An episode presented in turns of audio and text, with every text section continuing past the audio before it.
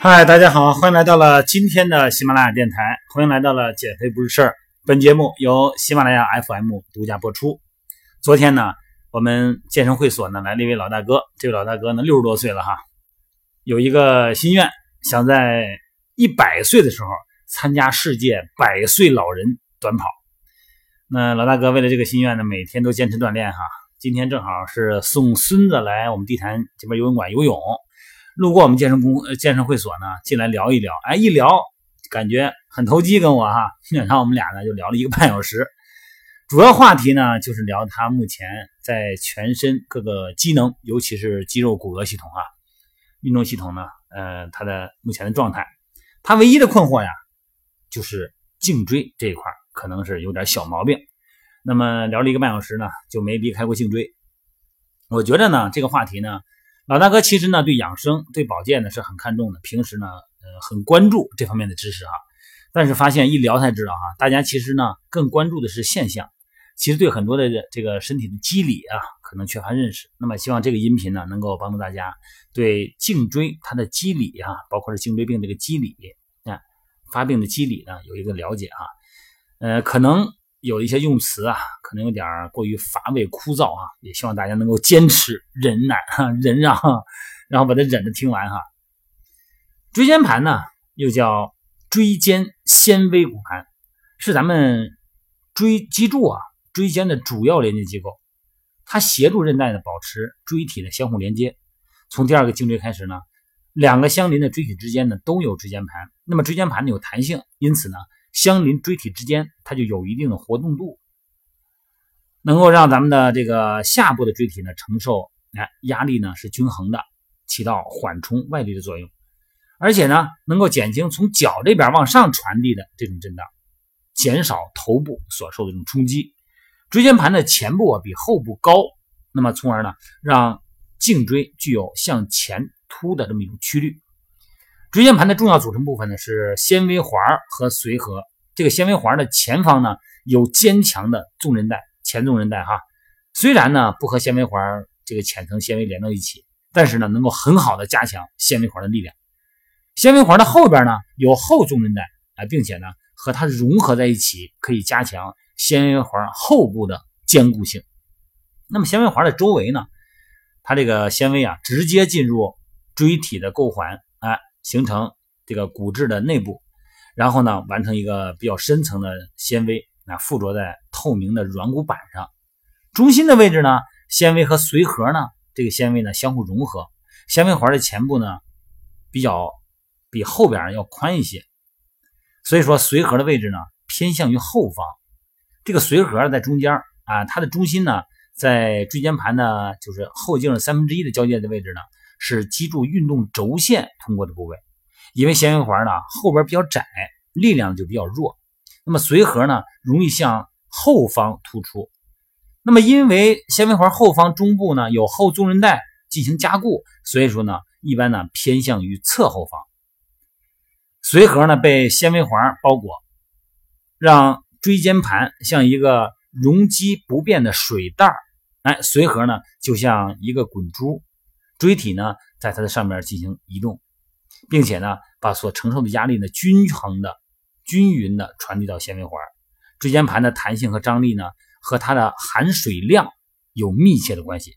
含水量减少的时候呢，它的弹性和张力就减弱了。椎间盘呢，受到的压力大的时候呢，水呢会外溢，那么含水量会减少。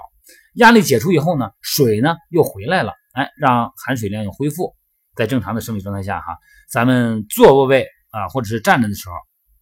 椎间盘呢脱水，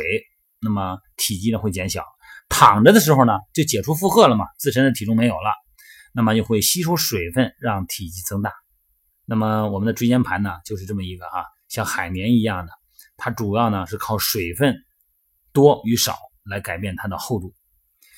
咱们不管是什么原因，可能会有受伤啊，一个是不正常的使用，一个是体位不对，那么会出现什么问题呢？损伤以后，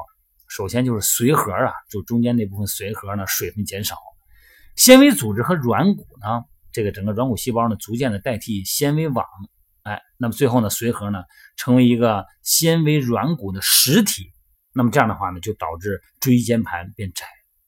这种病理变化呢，在各个椎间盘的发生是不均衡的哈，有的呢开始的比较早，有的位置比较晚，但是通常来说呢，负荷比较大的改变的，那就更明显。那么髓核呢，大体是从咱们三十岁开始往上就开始变性了，那性质就变了哈。超过五十岁的时候，这个改变呢会变得非常明显。那纤维环二十岁以后呢，纤维环停止发育，开始变性，主要呢就表现在纤维变粗。透明变形，最后呢出现破裂，也可能呢发生纤维环呢向心性的裂缝。那么这个裂缝呢，一旦发生在外侧，髓核呢就可能向外脱出了。所以说，不管是咱们在生活中啊，在工作中的一些负重，或者说呢，因为头的过于前倾，那么它产生这个负荷呢，它是随着年龄增长而堆积的哈。咱们身体啊，这个椎间盘呢，退行性的性变呢。是颈椎病的最初的病理的变化，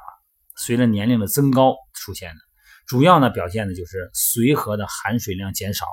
纤维环呢纤维增粗，那么玻璃样变性，甚至呢出现断连，失去了弹性，这个是椎间盘厚度减少哈。那么然后呢，颈椎的椎间盘呢就受到压迫，并且呢纤维环向四周膨出，并且附着于咱们椎体缘的。边缘的骨膜和韧带呢，就给掀起来了，产生出血和激化，逐渐呢就形成了骨刺。那么这些退行性的改变呢，可以造成一系列的症状哈。颈椎病呢，往往是椎间盘变形和退行性改变共同导致的结果。也就是说，说了一些拗口的话，到底想表达什么呢？就是想表达，不管我们是为了运动，还是为了正常的健康生活。一个正常的体态是非常重要的，我们不能盲目的为了运动、为了减肥、为了增肌而去不顾体态，直奔训练主题。那么结果呢，肯定会，就算你不负重，就算是我们正常的走路不运动，光头的这个重量哈，包括这个落地的冲击产生的反作用力，都足以造成我们的长时间所形成的退行性性变，好吗？希望大家呢每天。照镜子的时候，早上起来哈，不光是洗脸、梳头、化妆，还要评估一下自己的头正不正，自己的肩有没有高低，从侧面看有没有出现体态重力线的倾斜，好吧？今天就聊到这儿哈，希望大家多关注自己的体态，不仅仅是体型。